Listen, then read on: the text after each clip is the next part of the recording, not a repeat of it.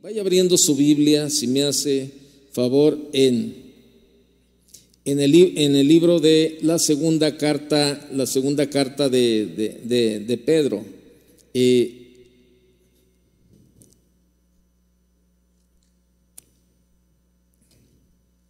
la segunda carta de Pedro, ahí en el versículo en el versículo 10. Vamos a leer desde el verso 10. Yo me quiero enfocar en el verso 12, pero acompáñeme a leer desde el verso, desde el verso 10. Dice, ¿ya la tiene? Dice, por lo cual, hermanos, ¿verdad?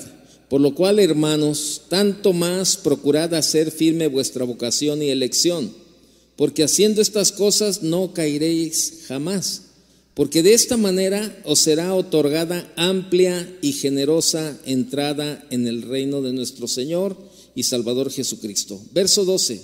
Por esto yo no dejaré de recordaros siempre estas cosas, aunque vosotros las sepáis y estéis confirmados en la verdad presente, pues tengo por justo, en tanto que estoy en este cuerpo, el despertaros con amonestación. Fíjese lo que dice el verso 12. Por esto, dice en otra versión, por eso siempre, siempre les recordaré estas cosas, por más que las sepan y estén, y estén afianzados en la verdad que ahora tienen. Eh, no, no hay duda de que los recuerdos de las navidades son de los más lindos, de los más bonitos que todos guardamos desde nuestra infancia, nuestra juventud y aún de adultos, ¿verdad? Y, y sabemos que el día de mañana, ¿verdad? Bueno, celebramos este, eh, la Nochebuena y pasado mañana la Navidad y todo ese tipo de cosas. Y bueno, ¿cuántos ya tienen los preparativos para mañana? ¿Ya tienen los preparativos para mañana? Pues yo, yo casi creo que todos, ¿verdad? Ya tienen los preparativos, porque bueno, pues este, todo mundo es una fecha que pues, normalmente no pasa desapercibida. Eh, cada vez que veo a, la gente de allá, de, como de Paraguay, de Argentina, de, de, aquellos lugares, así como que digo, ay, qué, qué Navidad tan distinta a la de nosotros, porque ellos la pasan en chor, en sandalias, ¿verdad? Este, con todos los aires acondicionados prendidos, porque es época de calor, ¿verdad? En, aquella zona de Paraguay, Argentina, Brasil, es cuando más calor hace y, la pasan así una Navidad muy distinta a la que pasamos por acá, ¿verdad? Acá no, acá mire, ya sacaron sus, ahora sí, sus, sus mejores garritas, ¿verdad? Sacamos nuestras mejores garritas para el frío y todo ese, eh, la cobija y eso. Y todo el mundo se está preparando y todo eso. Y me permití traer un, hoy leí en la mañana el periódico y este, y, y ahí me gusta leer el periódico y, leo todas las secciones pues, para ver cómo, cómo anda el mundo, ¿no? Y, veí, veía aquí una serie de cantantes, artistas, este, eh, eh, músicos y de todo, ¿verdad? Y, y ahí decía eh, cómo se preparan, cómo se preparan para la Navidad. Y alguno decía, desde que era joven me inculcaron en casa que la Navidad no es solo fiesta personal, sino para compartir. Y por mucho tiempo me ha gustado ir el 24 por la mañana o el 23 o todo el día a repartir comida o cena a personas desprotegidas. eso dice eh, un cantante, ¿no? Y luego una cantante muy famosa dice, soy la mayor fan de la Navidad y siempre la hago temática. Dice, un año con, son ratoncitos, otro año pueden ser ositos, depende de lo que me guste. Me encanta comprar cosas en internet y decorar y para mis hijos es que hago todo. Creo que es lo que más me gusta es que haya suéteres navideños, los amo y los gorros de Santa Claus. Lo que más me encanta es la decoración. Esa es, una cantante muy famosa, un actor. Desde que soy papá, todo cambió y veo la Navidad con otros ojos. Aunque mis hijos aún están pequeños, quiero que se la pasen de lo mejor y como tengo tradiciones españolas y alemanas, las combino y todo ese tipo de cosas. Luego otra cantante dice, este año quiero que estemos en familia, ya sea con mi familia o con los suegros. Estoy con unas ganas tremendas de que, de que sea diferente porque así nos abrazamos, nos queremos y pediremos que no haya más pandemia. En casa siempre hay tamales y pozole, pero lo que más me gusta es el menudo y los postres. Quiero mi pastel de queso. Y un baterista de un grupo muy famoso de aquí de Guadalajara eh, dice, Navidad y Año Nuevo son de familia para convivir. Vamos a disfrutar estos días, estas semanas. Creo que lo que más nos gustan es abrazarnos y reírnos. Pasamos una situación de pandemia muy difícil, quiero que nos abrazamos todos. Este, en casa nunca falta el lechón, el ponche, toda la comida es un agasajo, es una locura, todos convivimos de la mejor manera. Y así le puedo seguir, otro, otro cantante dice, adoro la Navidad, apenas llega el primero de diciembre, me pongo muy contento, sigo escribiéndole cartas a Santa Claus con una larga lista que no termino. Creo que este año ha sido mucho sobre salud, es tan trillado y todos la mencionan, pero es cierto, ¿a poco no valoramos todo? Y así, así varios, ¿verdad? Me faltan todavía muchos que están aquí, que, que hablan de sus, de sus planes, hablan de, de cómo celebran la Navidad y todo ese tipo de cosas. Y, este, y, cada uno tiene sus propios propósitos. Pero ¿cuál es el propósito de la Navidad? ¿Cuál es el verdadero propósito de la Navidad? El propósito, de la Navidad es recordarnos, ¿verdad? Nos recuerda, bueno, muchas cosas por las que vivimos. Recordamos los regalos, recordamos los buenos tiempos que pasamos con aquellas personas que probablemente ya no, están más con nosotros, que ya partieron eh, hacia eh, la presencia del Señor. Eh, posiblemente otras personas la época de Navidad no les trae buenos recuerdos, sino recuerdos tristes por los vicios que tenían ellos o sus padres, por la soledad, por ser un niño o una niña sin juguetes ni estrenos en aquellas épocas. Pero a nosotros, los hijos de Dios, la Navidad nos debe de recordar cosas maravillosas. La Navidad tiene que traer a nuestra mente y a nuestro corazón las bendiciones que nuestro Dios nos da por medio de su Hijo que vino a nacer en este mundo. Y y sabe, el propósito de la Navidad es recordarnos la fidelidad de nuestro Dios. Si usted mira conmigo Isaías 7:14, vea lo que dice Isaías 7:14. Isaías capítulo 7, verso 14, ¿qué dice? Eh, por tanto, el Señor mismo os dará señal. He aquí que la Virgen concebirá y dará a luz un hijo y llamará su nombre Emanuel. ¿Emanuel qué significa? Dios con nosotros, ¿verdad? Entonces vemos la fidelidad. El propósito de la Navidad es recordarnos la fidelidad de nuestro Dios.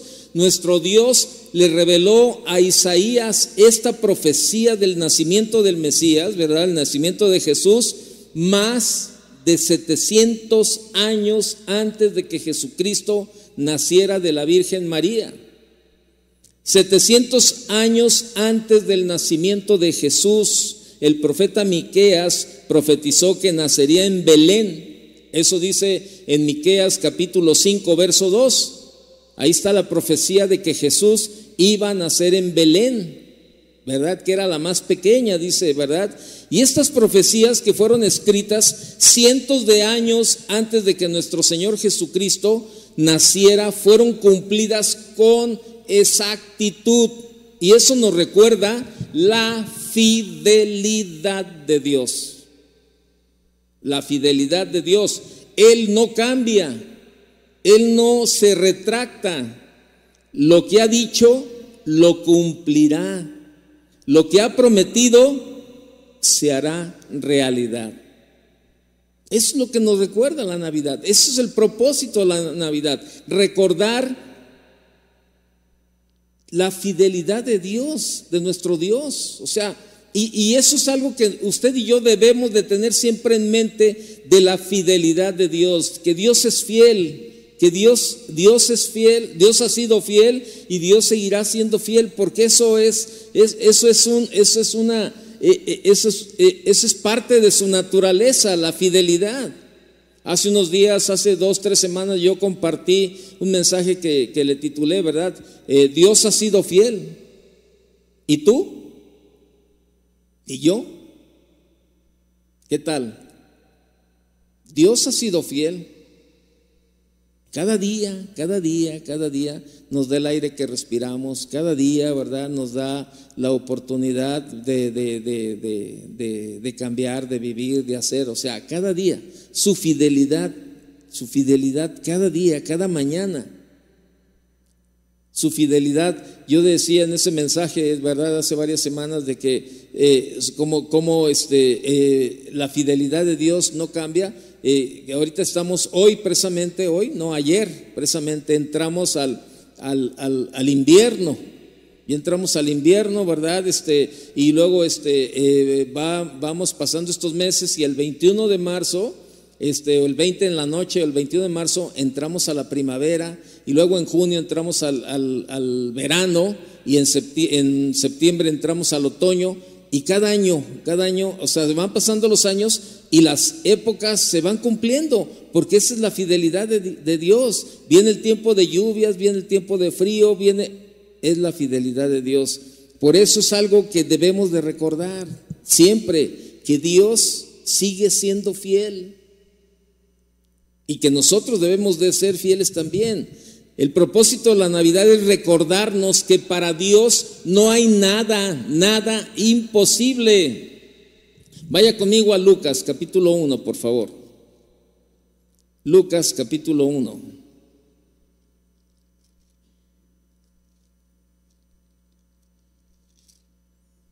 Lucas capítulo 1, verso 34.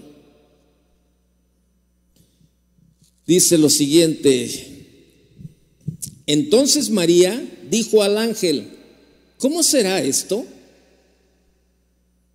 Pues no conozco varón. ¿Qué, está pasando aquí? Bueno, pues este es el anuncio del nacimiento de Jesús, ¿verdad? Dice que eh, ahí en el verso 26 dice que al sexto mes el ángel Gabriel fue enviado por Dios a una ciudad de Galilea llamada Nazaret, a una virgen desposada con un varón que se llamaba José de la casa de David y el nombre de la virgen era María.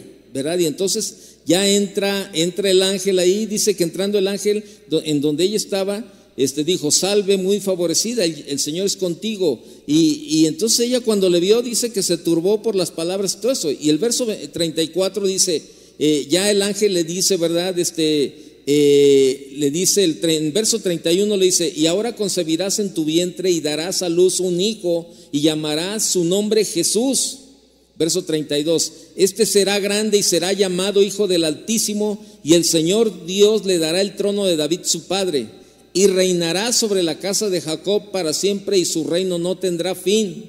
Fíjese, su reino no tendrá fin. Entonces María dijo al ángel, ¿cómo será esto? Pues no conozco varón. Ella le está hablando de lo imposible. Oye, espérame, ¿cómo, cómo dices tú que yo voy a tener un hijo si no he tenido contacto con ningún varón, no he tenido relación con ningún varón? ¿Cómo será esto? Ella le está diciendo al ángel lo imposible. Oye, ¿cómo va a ser esto si yo no tengo relación con nadie? Verso 35. Respondiendo el ángel le dijo, el Espíritu Santo vendrá sobre ti y el poder del Altísimo te cubrirá con su sombra, por lo cual también el santo ser, el santo ser que nacerá, será llamado Hijo de Dios. ¿De qué está hablando el ángel? Lo posible. Ella le presentó lo imposible y él le habla de lo posible. ¿Qué sucede? María le dice, no, no, pues, o sea, este, el ángel, el ángel le está diciendo, no, espérame, no necesitas tener relaciones, ¿verdad?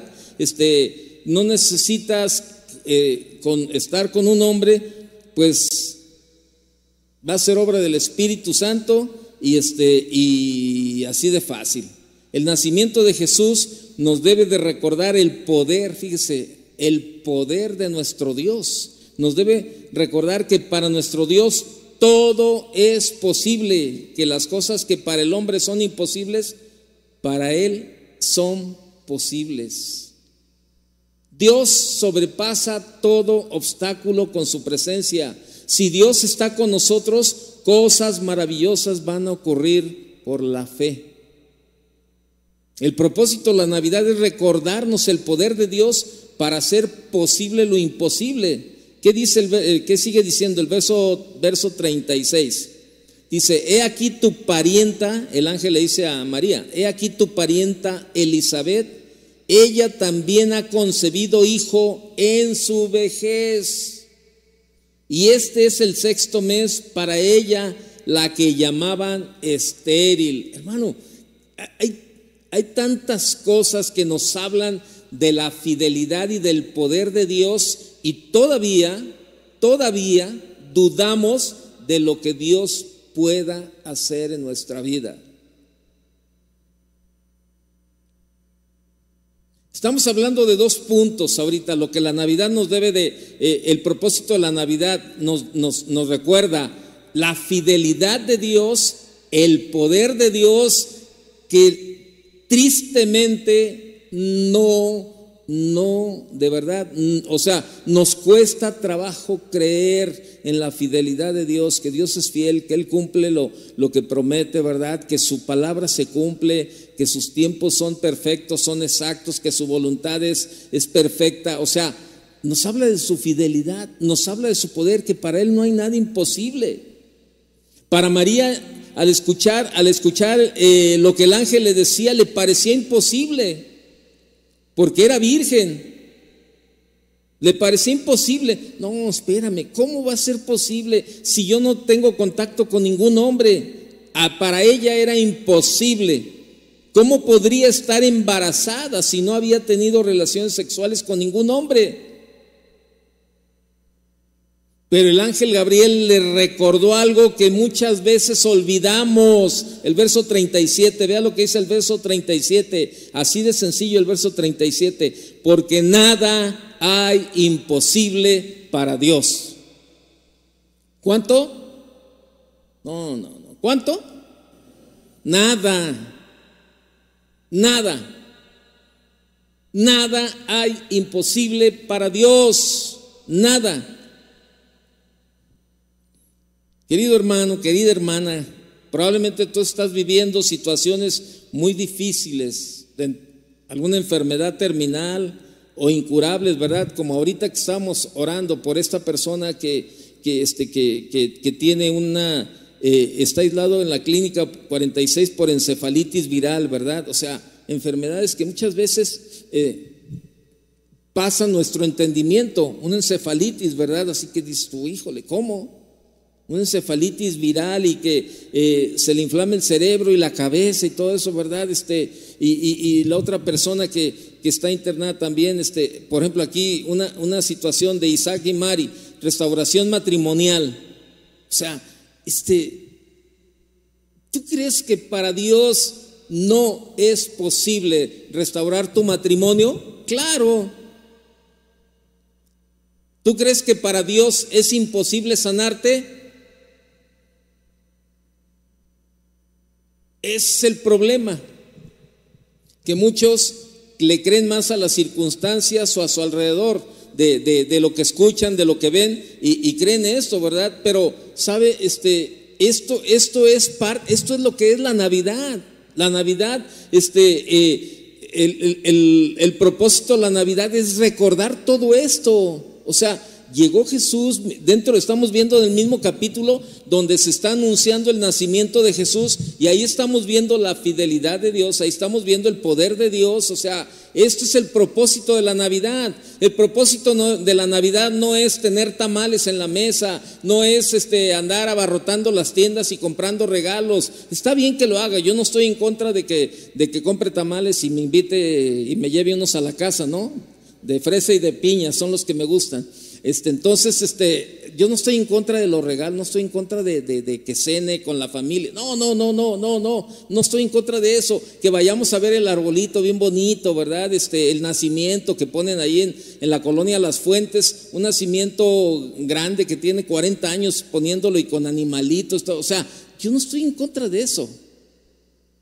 Lo que quiero simplemente es decirle que, o sea, que entendamos cuál es el propósito y tomemos, ¿verdad? Tomemos nuestra parte como cristianos de verdad de hacer viva la palabra en nuestra vida y que de verdad este, podamos, ¿verdad? Compartir con otros que, que, no entienden, como todos esos que yo le leía ahorita, ¿verdad? No, pues este, a mí me gustan los suéteres de Navidad. A mí también me gustan los suéteres, pero ese no es el propósito de la Navidad. Ah, me gustan este, eh, que, que, que, hace la cena y que la pierna, ¿verdad? Ahí bien rica, que los buñuelos y que...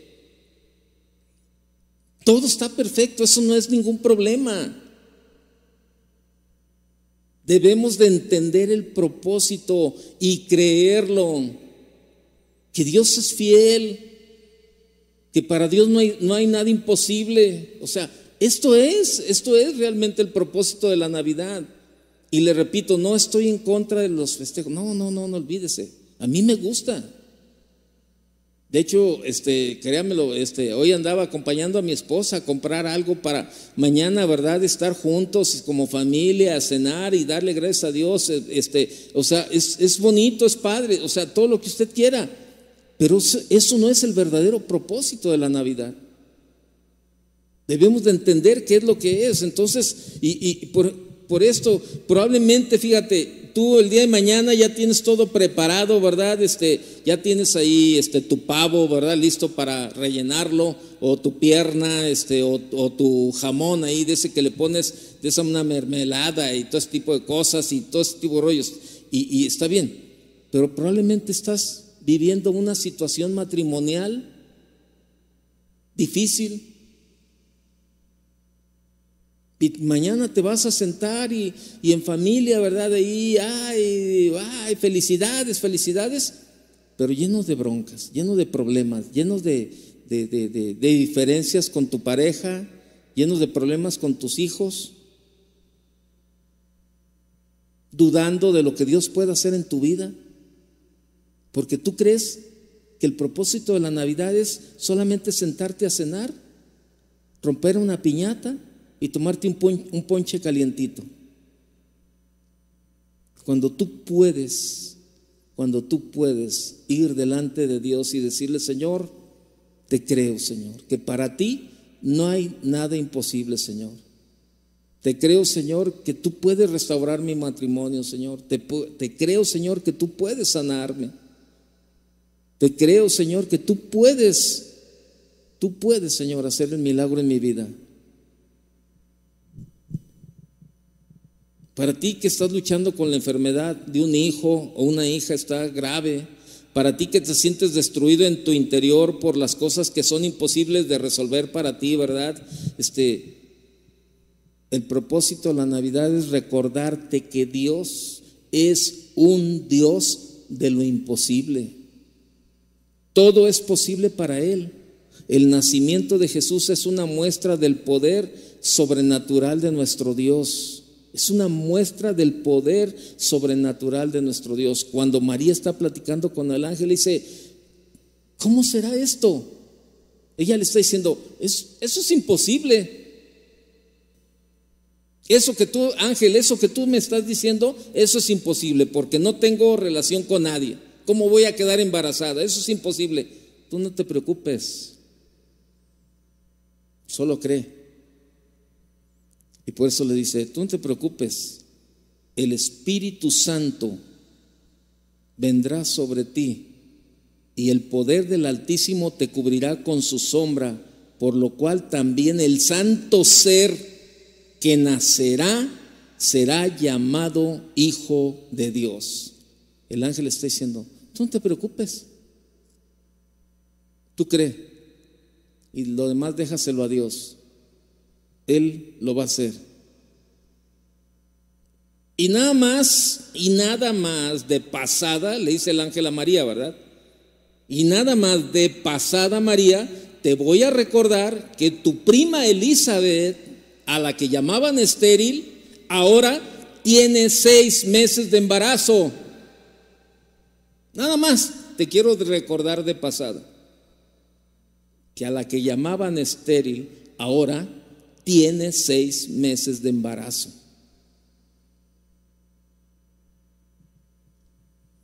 He aquí, tu pariente Elizabeth, ella también ha concebido hijo en su vejez.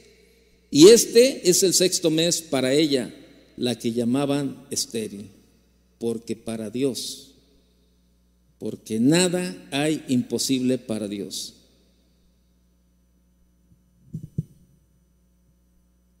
En medio de tu tristeza, en medio de tu dolor, en medio de tu angustia, Dios ilumina tu vida y te dice, nada hay imposible para Dios. Pero ¿sabes qué?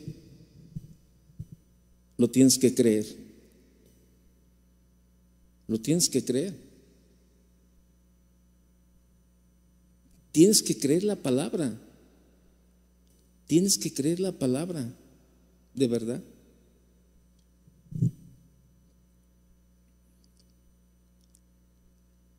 ¿Sabes?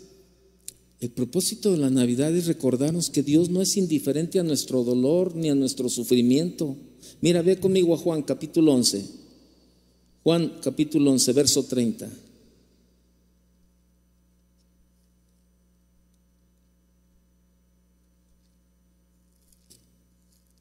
Juan 11, 30.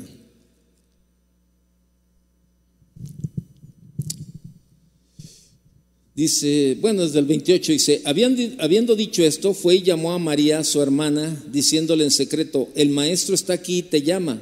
Ella cuando lo oyó y se levantó, deprisa vino a él. Jesús todavía no había entrado en la aldea, sino que estaba en el lugar donde, donde Marta le había encontrado. Entonces los judíos que estaban en casa con ella y la consolaban, cuando vieron que María se había levantado deprisa y había salido, la siguieron diciendo, va al sepulcro a llorar allí.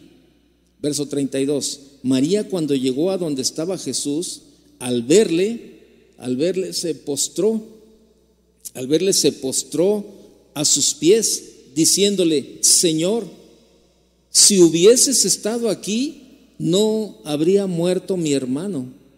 Jesús entonces al verla llorando y a los judíos que le acompañaban, también llorando, se estremeció en espíritu y se conmovió. Jesús se conmovió de ver el dolor de la gente y le dijo, ¿dónde le pusisteis? Le dijeron, Señor, ven y ve. Verso 35, Jesús lloró. Dijeron entonces los judíos, mirad cómo le amaba. ¿Y sabes? La Navidad, el propósito de la Navidad es recordarnos que Dios no es indiferente a nuestro dolor ni a, nuestro sufrimiento.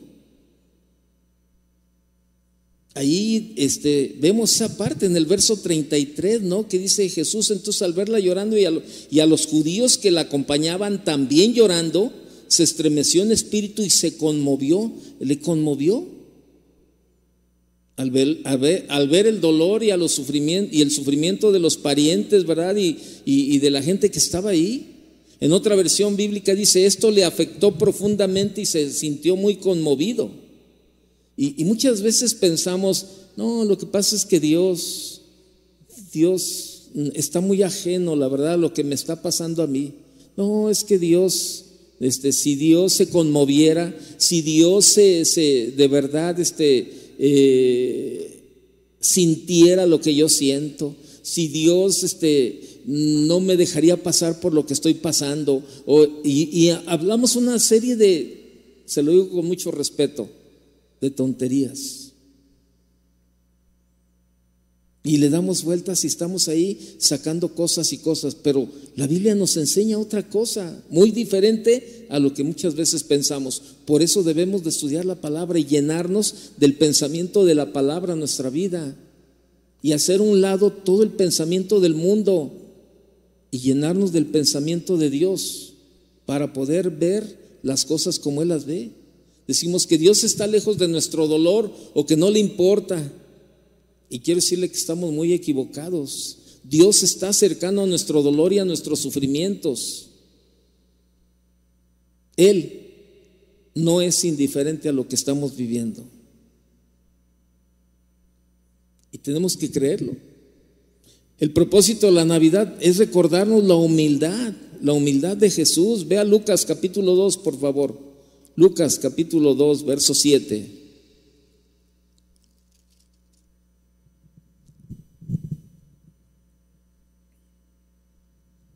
y dio a luz y dio a luz a su primogénito, o se está hablando de María, ¿verdad? Y dio a luz a su primogénito y lo envolvió en pañales y lo acostó en un pesebre porque no había lugar para ellos en el mesón. Fíjese, nos habla de la humildad. Nuestro Señor Jesucristo no solamente vino a conocer cómo vivían los pobres de aquella época, Él siendo rico se hizo pobre por amor a cada uno de nosotros para conocer de primera mano nuestras aflicciones, nuestras angustias, nuestros temores, para sentir el dolor, para sentir el cansancio. Vea lo que dice 2 Corintios 8, 9. Vaya conmigo, por favor. Segunda de Corintios capítulo 8, verso, verso 9.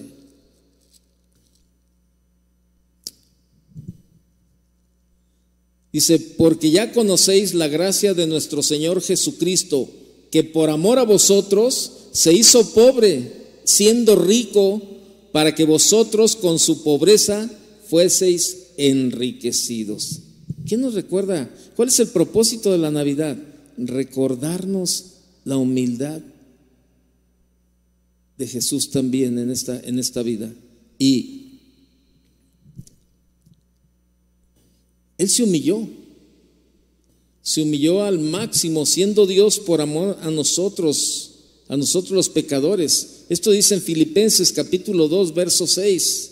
Filipenses 2, 6. Dice lo siguiente, Filipenses 2, 6. Dice, el cual siendo en forma de Dios, no estimó el ser igual a Dios como cosa a que aferrarse, sino que se despojó a sí mismo, tomando forma de siervo hecho semejante a los hombres, y, estando en la condición de hombre, se humilló a sí mismo, haciéndose obediente hasta la muerte y muerte de cruz. Él se humilló al máximo, siendo Dios por amor a nosotros. Y la palabra de Dios nos hace un llamado a cada uno de nosotros Debemos tener en nosotros ese mismo sentir de humildad que hubo en Cristo cuando vino a nacer en este mundo, el rey de reyes, naciendo en un pesebre donde alimentaban los animales.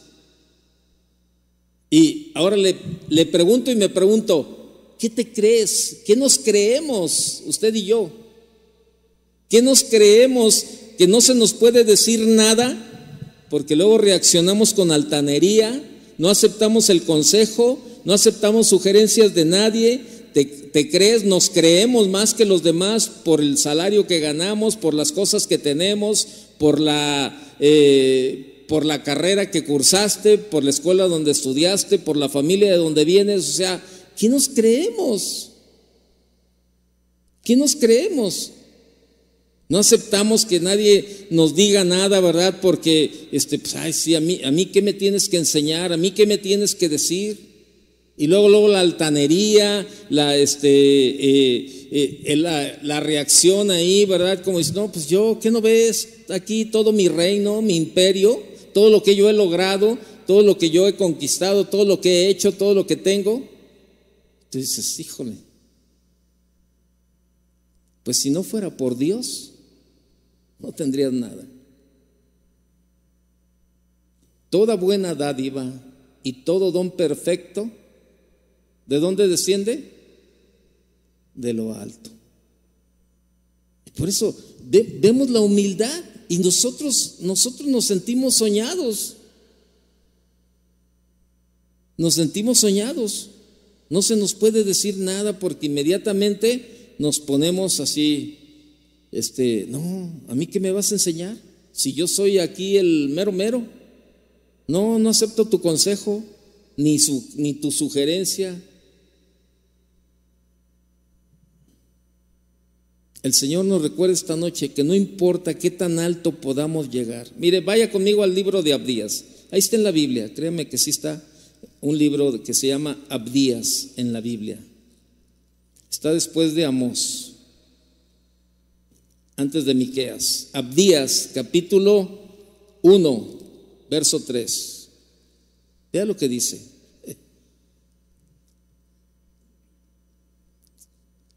Abdías capítulo 1, verso 3. La soberbia de tu corazón te ha engañado. Tú que moras en las hendiduras de las peñas, en tu altísima morada, que dices en tu corazón, ¿quién me, quién me derribará a tierra? ¿Quién me derribará a tierra? O sea, dices, en otra versión dice, tu carácter soberbio te ha engañado, como habitas en las hendiduras de los desfiladeros, en la altura de tu morada, te dices a ti mismo, ¿quién podrá arrojarme a tierra? Verso 4 dice, pero aunque vueles a lo alto como águila y tu nido esté puesto en las estrellas, de allí te arrojaré, afirma el Señor. En la, versión Reina Valera dice, si te remontares como águila y aunque, aunque las estrellas pusieres tu nido, de allí te, te derribaré, dice Jehová. Así es de que, hermano, pues, ¿de qué? ¿De qué nos creemos?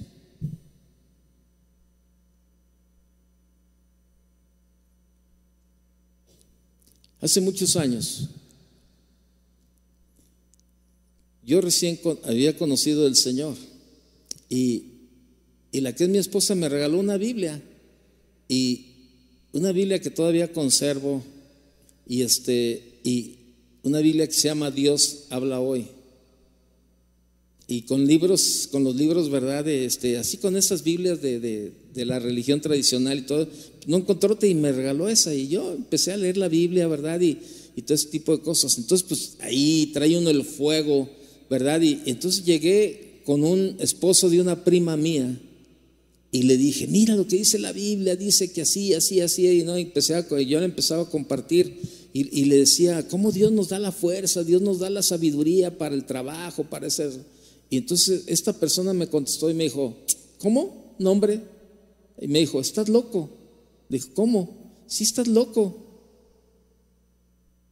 Yo tengo un trabajo, así me contestó, yo tengo un trabajo, dice, porque soy inteligente, porque soy sabio y porque mi capacidad este, me lo permite.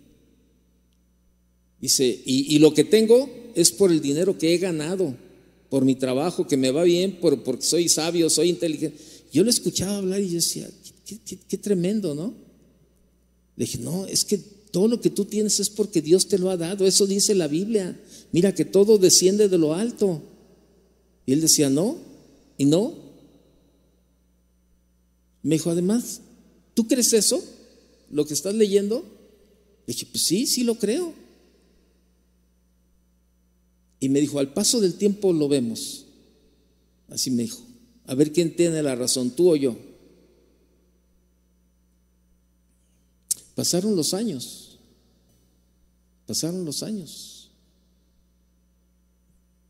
Y yo le perdí la pista, ¿verdad? A, esta persona. Y, y me lo encontré. Un día me lo encontré. Y este, y y me dijo, ¿te acuerdas una plática que tuvimos hace muchos años? Dije, sí, nunca se me olvidó. Dije, donde tú hablas de que, de que lo que tenías era por tu capacidad, que todo esto, esto y esto y esto. Y me dijo, sí. Digo, ¿pero por qué te acuerdas? Dice, es que fíjate, dice, ¿cómo, cómo, cómo la vida da vueltas? Si ahora no tengo trabajo. Sigo teniendo la misma capacidad y sigo teniendo, dice, pero ahora no tengo trabajo, no tengo dinero. Estoy pasando situaciones difíciles, de verdad. Y alguien, alguien me compartió del Evangelio. Dice, entonces cuando me hablaban a mí de, del Evangelio, dice, yo me acordé de ti. Y decía, híjole, creo creo que la regué con mis contestaciones en aquel tiempo. Dice, porque ahora he empezado a ir a una iglesia cristiana. Dice, y, es, y he aprendido algo, dice, y creo, dice, creo, definitivamente creo que tú tenías la razón. No te imaginas cómo le he batallado en la vida. Digo, bueno, pues es que Dios permite, Dios permite que, que nos demos cuenta que sin Él, nada. Y que lo que tenemos tú y yo es porque a Él le ha placido dárnoslo, así de sencillo. Entonces, por eso, pues, ¿por qué, por qué, por qué voy a, a jactarme algo de lo que no tengo derecho?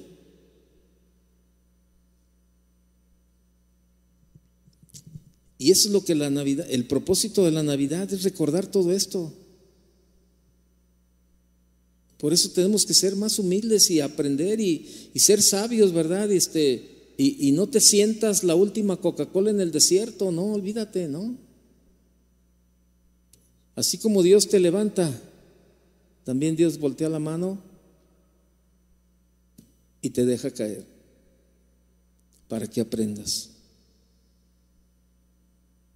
Y ese versículo de Abdías, este, cuando yo lo leí, dije, órale, léalo conmigo, el verso 3 otra vez. Dice, la soberbia de tu corazón te ha engañado. Tú que moras en las hendiduras de las peñas, en tu altísima morada, que dices en tu corazón, ¿quién me derribará a tierra? O sea, ¿quién me va a tumbar de donde estoy? ¿Quién me va a quitar lo que me he ganado? ¿Quién me va a quitar? Este, tú que andas presumiendo por ahí, ¿verdad? De que no, yo lo que he hecho, este, el imperio que he logrado y lo que... Espérame, nada más acuérdate del verso 4. Si te remontares como águila, y aunque la, dice, aunque entre las estrellas pusieres tu nido, de ahí, de ahí te, derribaré, dice Jehová. ¿Más claro? Hermano, lo que tenemos es porque Dios nos lo ha dado. ¿Está de acuerdo? Y estamos donde Él quiere que estemos.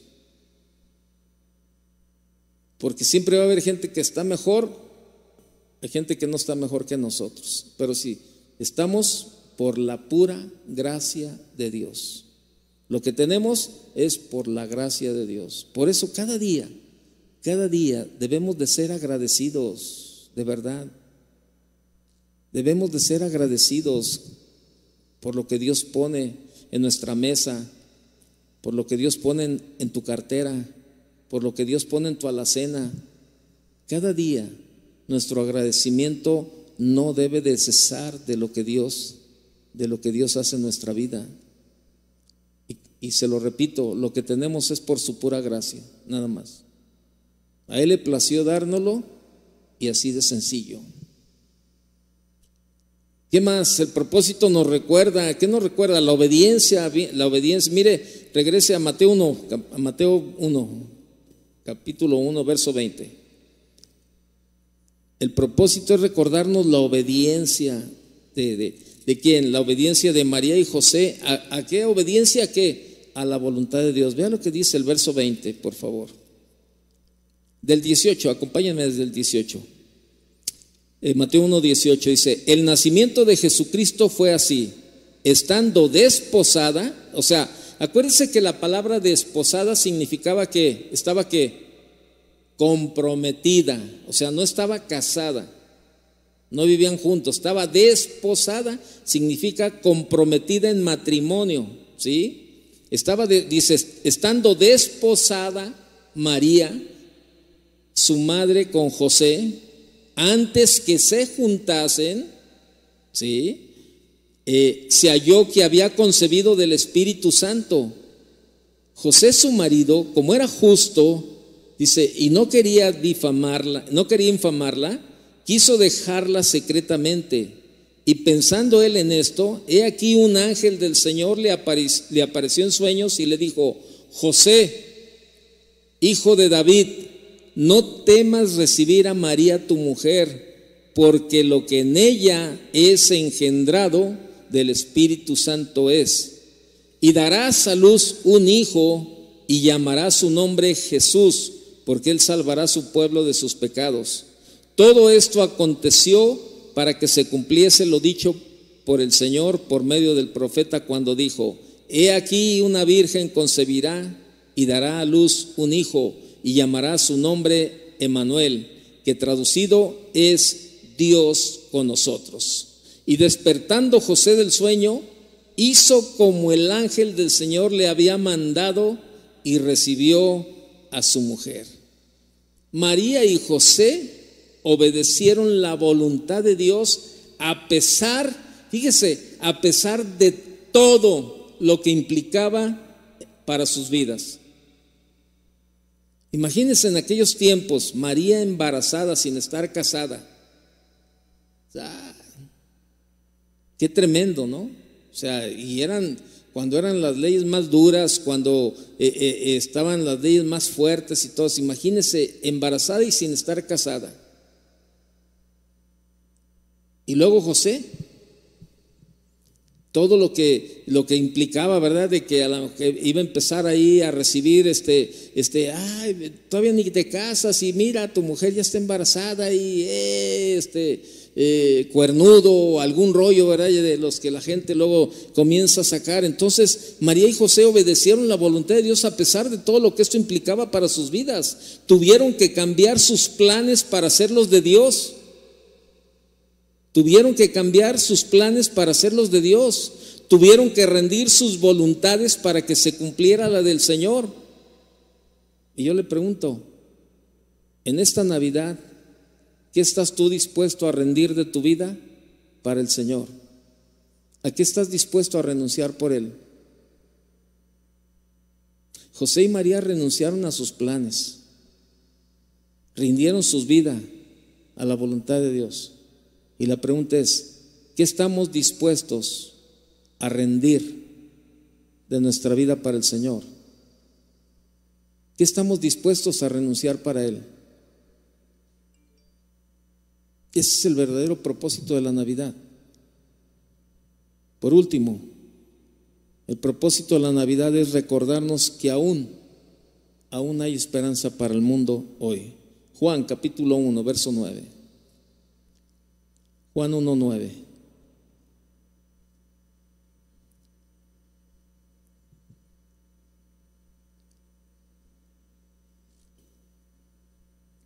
Aquella luz verdadera que alumbra a todo hombre venía a este, a este mundo. Ahí está. No importa qué tan, qué tan convulsionado, qué tan crítico, qué tan mal esté el mundo hoy en día. Cada vez, cada vez que celebramos la Navidad, debemos de recordar que la luz verdadera está en este mundo, solo esperando que lo dejemos entrar en nuestro corazón y que la gente haga lo mismo.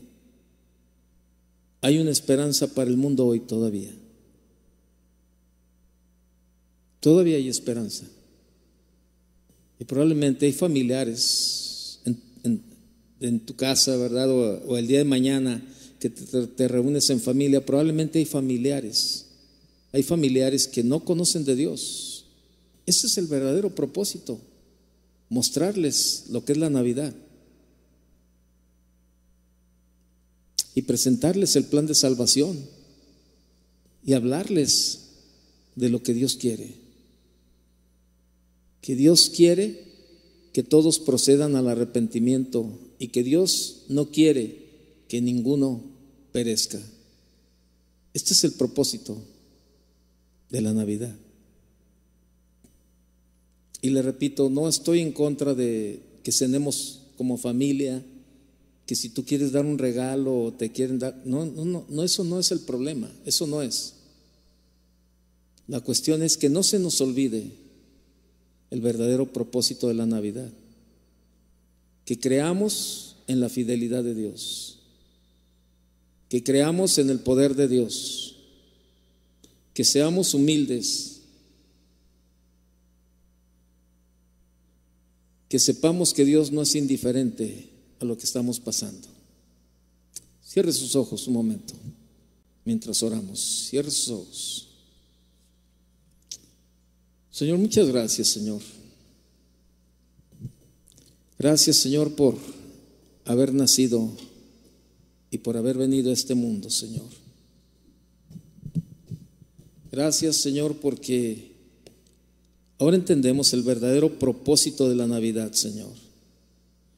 Sabemos que el verdadero propósito, Señor, no es lo que ahora el mundo presenta. Compras, comida, vino, diversión. Eso no es la Navidad, Señor. Eso no es el propósito. El propósito, Señor, es recordar todo lo que tú, todo lo que tú, Señor, veniste a hacer a través del nacimiento, de tu nacimiento. Gracias. Gracias, Señor, por tu Hijo amado Jesucristo, Señor. Que a través de su nacimiento, Señor, hemos conocido tu poder sobrenatural, Señor. Y porque sabemos que para ti no hay nada imposible, Señor. Hemos aprendido, Señor, la vida de humildad que Él, pudo, Señor, dejar como testimonio en esta tierra.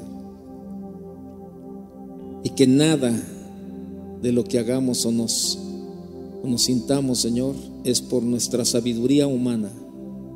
Que todo lo que sucede en nuestra vida, todo lo que tenemos es por tu pura gracia, Señor. Y por eso en esta noche te decimos gracias. Gracias por haber nacido, Señor.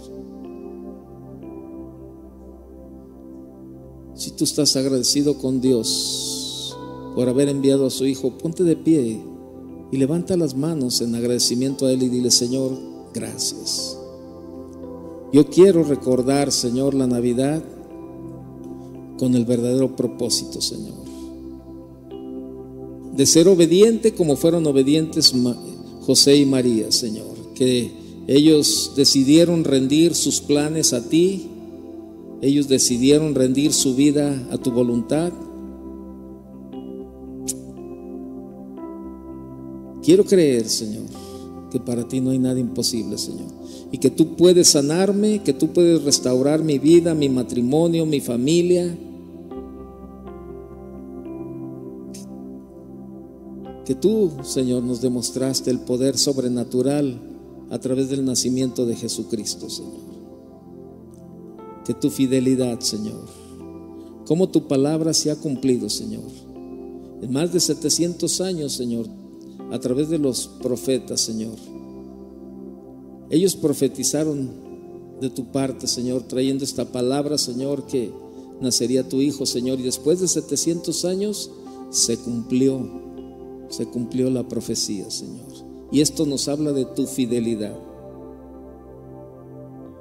Gracias, muchas gracias, Señor. Dele gracias a Dios por lo que Dios ha hecho en su vida, por lo que Él está haciendo y lo que seguirá haciendo. Y a lo mejor no estás pasando un tiempo, un tiempo agradable, pero es un buen tiempo para decirle, Señor, gracias. Gracias por tu Hijo, Señor, porque sé, sé que para ti no hay nada imposible, Señor. Y por eso pongo en tus manos mi vida, pongo en tus manos mi situación, pongo en tus manos mi enfermedad, Pongo en tus manos a mis hijos, a mi esposo, a mi esposa, porque sé que tu poder, tu poder es sobrenatural. Sigue hablando y agradeciendo al Señor en cada momento mientras cantamos. Gracias Señor. Gracias Dios.